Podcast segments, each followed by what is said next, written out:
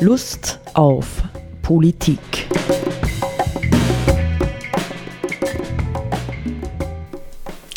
Liebe Hörerinnen und Hörer des Freien Radios Freistadt, Sepp Kiesenhofer und Roland Steidl begrüßen Sie wieder zu einer Sendung Lust auf Politik. Ähm, mir geht es wieder mal so, Sepp, dass ich nicht so genau weiß, ja, wie es mit meiner Lust steht bei dem Thema, das wir uns vorgenommen haben. Wir nehmen auf heute am 3. November des Jahres 2021. Ja, ähm, die Oberösterreich-Wahl, um die es uns geht und die Folgen, liegt immerhin schon fünf Wochen zurück ungefähr, nicht? Wir wissen, äh, dass es eine neue Regierungs- oder äh, Regierungsvereinbarung gibt oder Arbeitsübereinkommen, aber es ist sogar von Koalition die Rede. Ja, wir haben uns das ausgezogen, nicht aus dem Internet ähm, und wollen doch ein paar Bemerkungen ähm, unmaßgebliche Bemerkungen zu diesem äh, Schriftstück uns leisten. Ja, vielleicht noch ein paar wenige äh, Dinge zuvor. Ähm, mir ist in Erinnerung, dieses Jahr auch in Erinnerung nicht, wir hatten da einen äh, Bewerber für das Amt des Landeshauptmanns, der hat geworben mit Mut und Menschlichkeit. Ja? Das ist für mich schon ganz ein ähm, massiver Werbeslogan, auf den hin man äh, tatsächlich dieses Arbeitsüberkommen, äh, Arbeitsübereinkommen überprüfen muss. Ja? Und ich glaube, dass man da auch hm, einiges findet, dass die äh, diese Werte in Frage stellt. Hinzu kommt, dass ja mh, hm, die langjährige äh, Besetzung des Sozialressorts durch jemanden äh, von der SPÖ, äh, ebenso wie die langjährige Besetzung äh, des Themas Klima und Co. Umwelt, ja, äh, durch jemanden aus dem grünen Bereich, schlicht und einfach torpediert worden ist jetzt durch diese neue Vereinbarung. Ich glaube auch wirklich zum Schrecken äh, der betroffenen Parteien. Also dass genau dort, wo im, Grunde genommen eine Kernkompetenz äh, bestand, äh, eine Vertreibung stattgefunden hat und insbesondere die ÖVP ja, selbst diese Agenden übernommen hat, ähm, möglicherweise bis wahrscheinlich auch, um sich ähm, schwierige Konflikte im Blick auf die Zukunft zu ersparen. So sehe ich das mal. Ja, es gibt wahrscheinlich mehrere Gründe, warum das so ist, aber ähm, ich denke, für mich, es hat auch natürlich schon den Anschein, dass ähm, versucht wurde, von Seiten der ÖVP die eigene Machtsphäre auszudehnen, sage ich jetzt einmal. Mhm. Auf, auf eben Sachbereiche, die bisher von anderen Parteien bearbeitet wurden. Ja. Mhm. Ähm, da geht es im Prinzip auch um, um ein Thema aus meiner Sicht darum, um die Frage, wie geht man mit Macht um mhm. in, in einer bestimmten politischen und so demokratischen Konstellation. Jetzt kann man natürlich sagen, äh, die eine Möglichkeit ist das, was die ÖVP ja in, also in dieser Vereinbarung da ja behauptet wird, dass man versucht, auch mit den anderen Parteien zu sprechen und zusammenzuarbeiten, aber diese, die Art und Weise, wie dann die Ressorts verteilt wurden und die Aufgabengebiete und die, die Landesrats- oder Rätinnenposten, spricht eigentlich eine andere Sprache. Die spricht die Sprache, wir wollen von dem Machtkuchen, der da zur Verfügung steht, würde ich jetzt einmal sagen, möglichst so viel als nur irgendwie möglich. Ja? Das ist das, das, was die, das ist die Sprache, die da tatsächlich gesprochen wird. Ja, was natürlich jetzt, äh, wenn man an, auf eine andere Seite hin denkt, ähm, im Grunde genommen, hm, wie soll man sagen, unverständlich ist. Nicht? Ich zitiere mal aus der Präambel einen Satz, äh, den ich, der ist ganz am Anfang steht, der, den ich bemerkenswert finde. Wir schließen dieses Arbeitsübereinkommen, also Türkis und Blau, als Koalition in einer Phase, in der vieles in Veränderung begriffen ist und sich Umbrüche in vielen gesellschaftlichen Bereichen vollziehen. Darauf wollen wir entschlossen und rechtzeitig reagieren und so weiter. Nicht? Wenn ich sowas ernst nehme, dann müsste ich doch eigentlich, ja, wir könnten jetzt denken an die Klimakrise, die im Grunde in dem Papier viel zu kurz kommt, nebstbei. Ja, wir können an andere Themen denken, an die Migrationsthematik und, und, und, und, und, die ganz miserabel behandelt wird, nebstbei. Wir kommen noch darauf.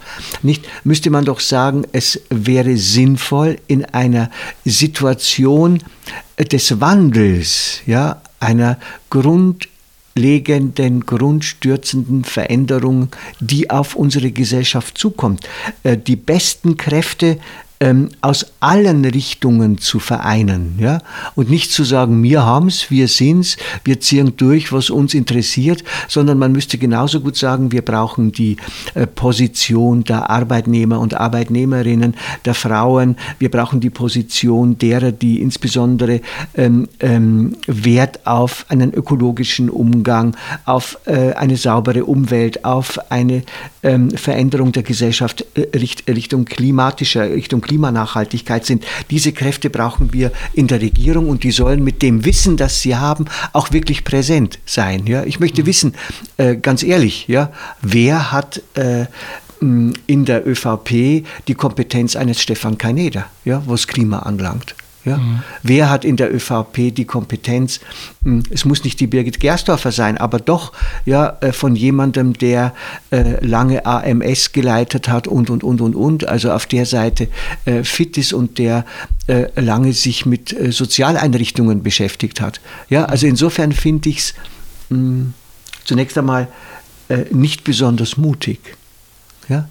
Was mhm. Stelzer mhm. und Co. da aufführen. Nicht? Mhm. Ähm, er nimmt sich die zwar zweitgrößte Partei her, ja, die aber deutlich verloren hat, nach dem Motto, da gehe ich auf Nummer sicher, weil wir haben uns ja schon die vergangenen Jahre halbwegs gut verstanden und äh, lässt dann die anderen kalt aussteigen. Und das war ja wirklich brüskierend. Nicht, es war für Stefan Kaineder und für Birgit Gersdorfer brüskierend, dass er hier die, äh, die Aufgabenverteilung anders vorgenommen hat. Ja, und es waren einfach diese beiden Parteien, die in in ihren in bestimmten Bereichen oder Politikfeldern langjährige Expertise und Kompetenz sich erarbeitet haben und eben haben. Äh, diese beiden Parteien werden äh, zurückgedrängt und so weiter. Und das würde ich auch so sehen, wie du am Anfang gesagt hast, ähm, wenn wir diagnostizieren, dass wir als Gesellschaft mit großen und tiefgreifenden Umbrüchen konfrontiert sind und äh, gefordert sind, als Gesellschaft da neue Wege zu suchen, dann ist natürlich sinnvoll, dass man möglichst alle Kräfte bündelt und vor allem dort die, die Kräfte bündelt, also äh, in Anspruch nimmt, wo Organisationen, Parteien und so weiter auch Expertise und Erfahrung haben. Und das ist einfach so im, im sozialstaatlichen Bereich ist einfach die SPÖ eine langjährig erfahren und das ist ein, ein Kernbereich der, dieser Partei. Und da eben diese Dinge dieser Partei wegzunehmen, heißt einfach auch diese Kompetenz nicht in Anspruch zu nehmen. Ebenso bei den, bei den grünen Themen oder bei der Grünen Partei. Ja, wir, wir, wir können ja dieses äh, Papierchen nicht im Detail letztlich durchgehen. Wir haben gesagt, wir machen ein paar Schwerpunkte. Das Interessante ist für mich ja auch der Widerspruch ähm, ja, dieser, dieses, äh, dieser Feststellung, ja, wir sind in einer Phase, in der vieles in Veränderung begriffen ist. Ja, das heißt ja, wir wissen noch gar nicht so genau, wohin die Veränderungen gehen werden jetzt. Und auf der anderen Seite hat die ÖVP ja auch den ganzen Wahlkampf geführt, immer mit dem Untertitel Bleib so, Oberösterreich. Bleib mhm. so, Oberösterreich. Ja. Mhm. Wir wollen nichts ändern. Ja, es soll gar nichts geändert werden. Und das Interessante ist, dass das diesem Programm ja auch abspürbar ist. Nicht? Das mhm. Programm äh, tut zwar so, als äh, ginge es etwa bei der Digitalisierung um eine grundlegende Transformation der Gesellschaft.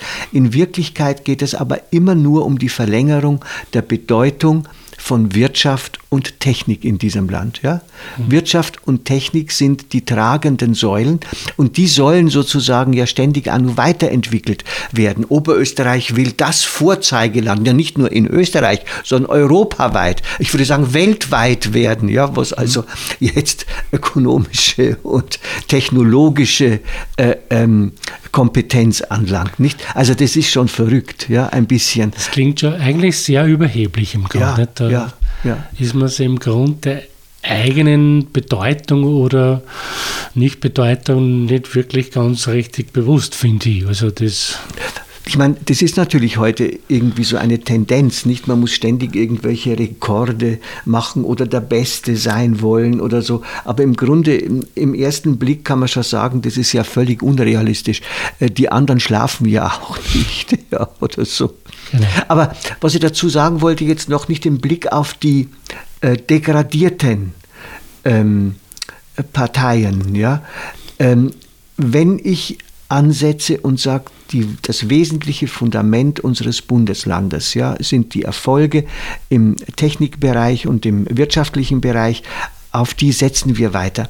Dann erkennen wir doch heute, ja, dass im Schatten dieser, sagen wir, das gibt eine Erfolgslinie, dass im Schatten dieser Dinge genau zwei, zwei Sachen liegen. Das eine ist die Schädigung der Umwelt die Schädigung unserer Lebensbedingungen durch die radikale Ausbeutung und durch die Geschwindigkeit, wie das heute passiert, und auf der anderen Seite die soziale Dimension. Ja, also im Grunde genommen werden soziale Werte, auch wenn Oberösterreich ein warmes Land sein soll. Soziale Wärme. eine soziale Wärme haben soll. Ja, die soziale Dimension wird zunehmend an den Rand gespielt und das merkt man diesem Programm tatsächlich dann an ein paar anderen Stellen auch wirklich deutlich an. Ja, mhm. also insofern mh, hm, wird es Ach, ich wollte ja schon wetten, dass diese Koalition sicher keine sechs Jahre hält. Nein, nein, ich ver ver vergessen wir das wieder, ja. Und sowas. Aber man sieht, dass äh, das Programm, das hier aufgelegt ist, äh, tatsächlich Schattenseiten wirft, aber offensichtlich diese Schattenseiten nicht ins Licht rücken möchte, ja. Also nicht bearbeiten will, wirklich mhm. nicht. Die werden irgendwie einvernahmt, irgendwie in ein nettes Eck ja, von der eigenen Partei künftig äh, eben passend bearbeitet, ja, sodass es wahrscheinlich nicht wehtun wird. Aber ja, äh, ich denke, das ist absehbar. Die an den Rand gestellten Parteien repräsentieren Themen, die für den Weg, den dieses Programm einschlägt, unangenehm wären. Und gleichzeitig aber eigentlich die äh, aus meiner Sicht die wichtigsten Zukunftsthemen Eben. sind, weil ja. das Thema Klimaschutz ist äh, ein, ganz, ganz äh, tiefgreifendes, zentrales Thema, das natürlich im, im Grunde genommen bei den Grünen Partei am ersten sozusagen beheimatet ist, kommt als eigenes Thema kaum vor, bis gar nicht vor. Und das Zweite, was wir ja schon lange wissen und was immer wieder jetzt gerade vor kurzem wieder äh, Wortmeldungen öffentlicher Art gegeben hat, das, Pflege, das Pflegethema. Und wir haben auch schon Sendungen darüber gemacht. Und da ist ja die Lage äh, katastrophal im Grunde genommen. Und es wird im Grunde, es wird schon angesprochen, aber das wird auch unter dem digitalen Vorzeichen und so weiter betrachtet und so. Und das ist auch sozusagen wiederum äh, ein, ein Thema, das eben, wie gesagt, eher bei der SPÖ beheimatet ist und, und damit drängt man auch dieses Thema im Grunde genommen zur Seite. Ja. Ja, und das ist ähm, äh, tatsächlich ja, ne, du hast es gesagt, wenn wir denken an die Zunahme alter Menschen, äh, die Pflegebedürftigkeit älterer Menschen, ähm, vieles, vieles andere. Nicht, wir haben heute die Situation äh, in Oberösterreich nicht das neue Altenheime. Man kann natürlich in Frage stellen, wie sinnvoll sind noch Heime überhaupt, aber dass neue Altenheime nicht belegt werden können, weil es keine Altenpflegekräfte gibt. Ja? gibt ja. Nicht? Mhm. Gibt es nicht. Warum ist dieser Beruf so unattraktiv. Und du kannst jetzt dir auch nicht sagen, ähm, so einfach geht das ja auch nicht. nicht? Ähm, äh, ein Unternehmen wie, wie MAN in Steyr, jetzt ähm, ja, ist es doch bis zu einem gewissen Grad übernommen worden. Ja, wenn die Leute dort arbeitslos werden, dann sollen sie halt in die Pflege gehen.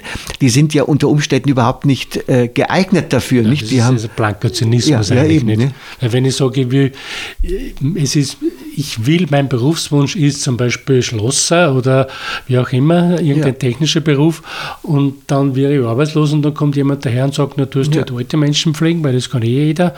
Äh, das, das halt das nicht. Ich meine, das muss man schon wollen, weil dann, sonst wird das ja nichts. Ja, und hinzu kommt, dass wir dieses Dilemma mit der Pflege, das haben wir ja seit vielen Jahren. Es ist ja nicht so, dass das jetzt was Nikes ist und jetzt hätte da irgendwie genau. äh, Stelzer und Co. plötzlich die Lösung. Und Schrauben tun sie sich um einen ganz entscheidenden Punkt, ja, nämlich um den Punkt, dass diese Berufe besser bezahlt werden müssen. Ja. Ja, ich würde sagen, Tausender mehr im Monat und die Sache geht schon. Ja. Und das ist ja. sicher anders. Ja, und die Arbeitsbedingungen, Arbeitszeiten müssen auch natürlich ja.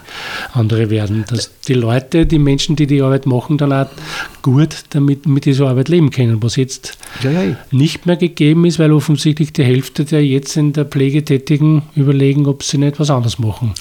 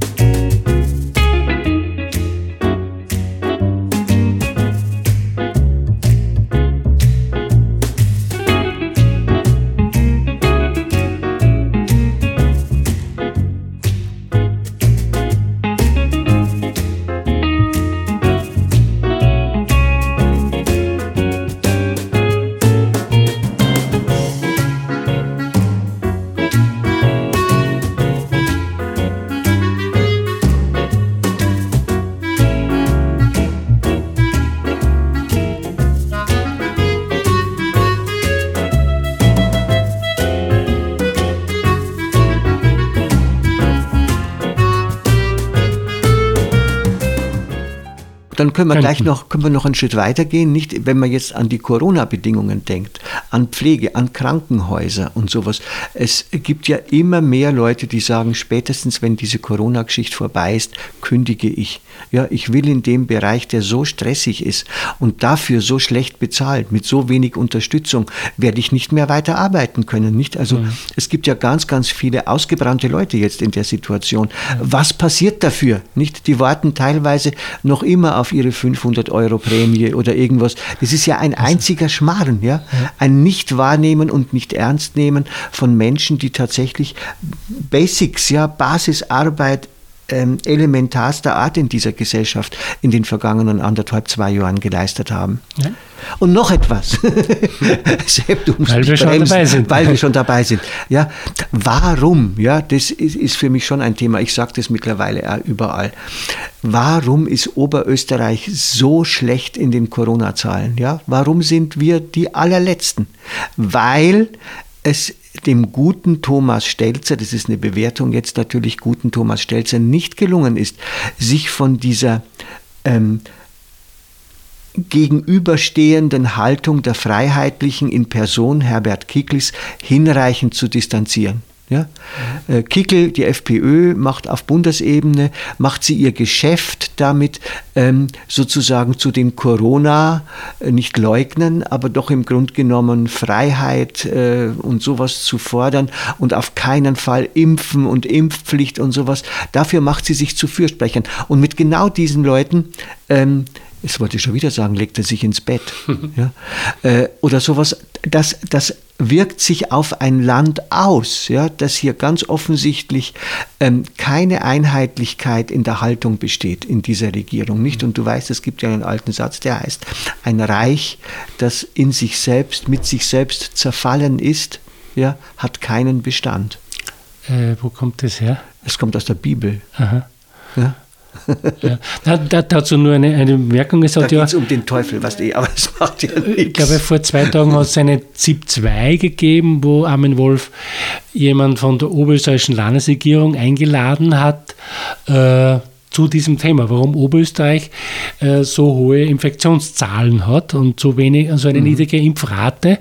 Und da ist eben der Landeshauptmann und die zuständige Landesrätin angefragt worden und beiden, beide haben sich geweigert, äh, konnten nicht kommen oder wollten nicht kommen. Ja. Und haben dafür die, die Leiterin des Krisenstabes ins Studio geschickt und äh, die hat auch sehr hilflos äh, getan, da anscheinend also in dem Sinne, dass das Land Oberösterreich sich auch fragt, warum diese Zahlen so sind und eigentlich nicht wirklich Antwort darauf haben. Dann muss man, dann muss man schon irgendwie meinen, dass hier Intelligenz fehlt. fehlt einfach Intelligenz. Es ist so offensichtlich. Ja, ja ich finde es einfach offensichtlich. Es ist, ja, man leistet sozusagen den Verweigerern Vorschub, indem man sich mit einer Partei befasst und äh, zusammen kooperiert, die zurzeit in Österreich dafür steht, es den Impfverweigerern leicht zu machen genau, ja, und sie zu unterstützen. Da muss man sich nicht wundern. Ja, ja? klar. Ne, da muss man sich nicht wundern. Ja, Sepp, jetzt haben wir noch ganz ein, ganz ein, ein schönes Thema. Ja, es gibt vieles in, den, in, diesen, ähm, in diesem äh, Papier, in, in diesem äh, Arbeitspapier, da kann man gar nichts dagegen sagen. Ja, dass auf die Dächer mehr Solar Panelen drauf sollen oder, oder Photovoltaik. Äh, das ist in Zeiten wie diesen schon richtig und gut. Ja, aber ja, wir haben ja gesagt Mut und Menschlichkeit. Vom Mut haben wir noch nicht allzu viel gesehen, aber ähm, ich finde es interessant noch etwas zum Thema ähm, Asyl zu sagen, weil an dieser Stelle, das ist der Punkt 8 ähm, wunderschön ausgedrückt unter, dem, unter der Überschrift klare Regeln für ein geordnetes Miteinander. Nicht, also hier äh, kommt natürlich, ich weiß nicht, Stelzer ist Jurist, ähm, ist Heimbuchner, ist auch Jurist, glaube ich, ne? Ich glaube schon. Nicht. Ja. Also hier diese, dieses ordnungspolitische Element ist da schon sehr schlagend, nicht? Und Ordnungspolitik ähm, führt Law ja auch. and Order, das ist ja, ja. ein Kennzeichen der konservativen Parteien. Genau, ja, genau. Und das führt halt auch ganz, ganz leicht ähm, äh, in die Unmenschlichkeit hinein. Ja, letztendlich. Also wir lesen hier, Oberösterreich bekennt sich zur Fortführung einer restriktiven Migrationspolitik mit einer vernünftigen Steuerung. Ja, das ist einmal der erste, also eine restriktive Migrationspolitik. Das haben wir jetzt in den letzten Jahren ja auch schon gelebt, nicht erlebt. Es wird also gesagt, es soll diese restriktive Migrationspolitik fortgeführt werden. Ja, ja. nicht? Ähm, in, in, einem Land, äh, das sich, äh, das stellt ein Stück weiter vor, äh, als ein Land mit sozialer Wärme ja. bezeichnet. Das ja. wird in ein paar Kapitel weiter vorne gesagt.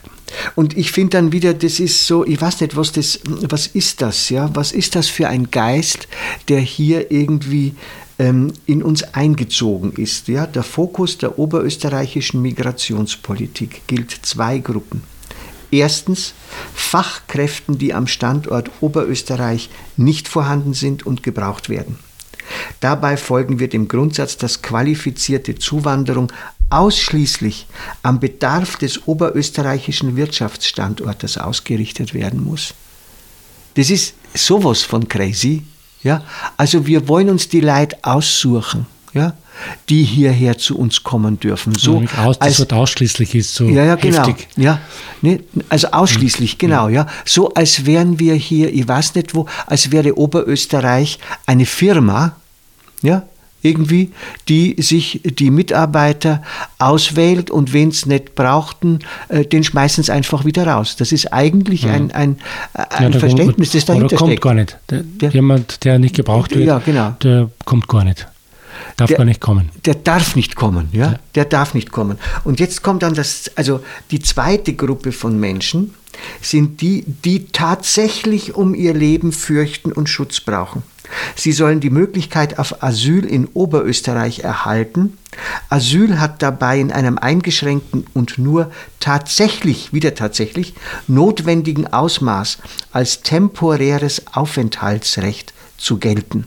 Ja, der Fokus der oberösterreichischen Asylpolitik ist in erster Linie auf die Hilfe vor Ort in den Herkunfts- und deren Nachbarländern gerichtet, um rasch und gezielt die Versorgung in Krisenregionen zu gewährleisten, allen voran für Frauen, Kinder und ältere Menschen. Also lasst uns anklagen ja, mit Menschen. Wir mhm. wollen nichts, mhm. wir wollen mit den Menschen gar nichts zu haben. Und äh, dann, wer, wer kann denn dann wirklich überprüfen, ja, wie die Hilfe vor Ort aussieht?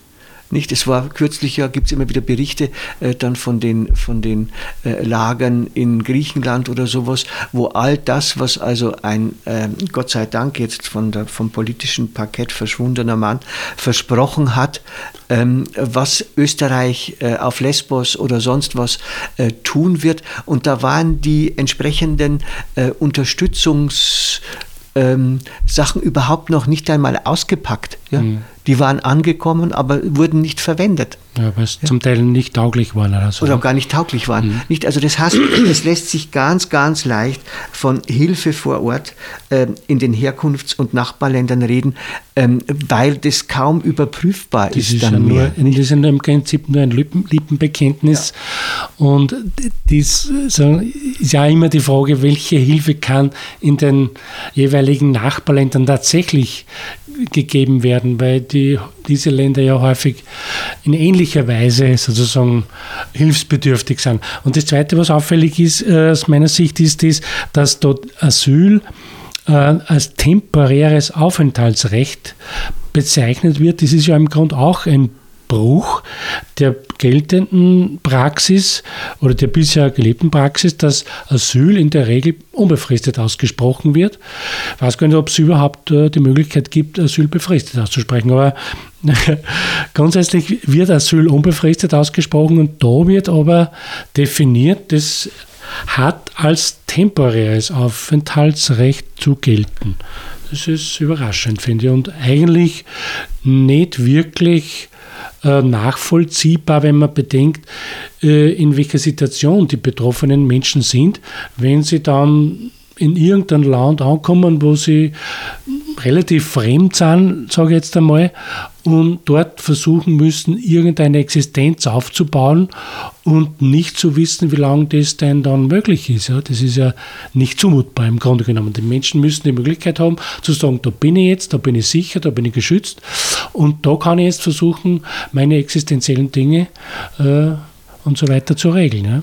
Nicht? Und man muss ja dann noch einmal, davon ist ja überhaupt, es ist keine Rede davon, dass diese Menschen in irgendeiner angemessenen Weise unterstützt werden. Ja? Also sie müssen, sie müssen beweisen, ja, dass sie tatsächlich um ihr Leben fürchten und so und sind vielfach ja wahrscheinlich schwerst traumatisiert und bräuchten zunächst einmal äh, wirklich Hilfe und Unterstützung, um in jeder Hinsicht, ja, sich hier in einem Land zurechtzufinden und vielleicht wirklich so etwas wie ein neues Leben beginnen zu können.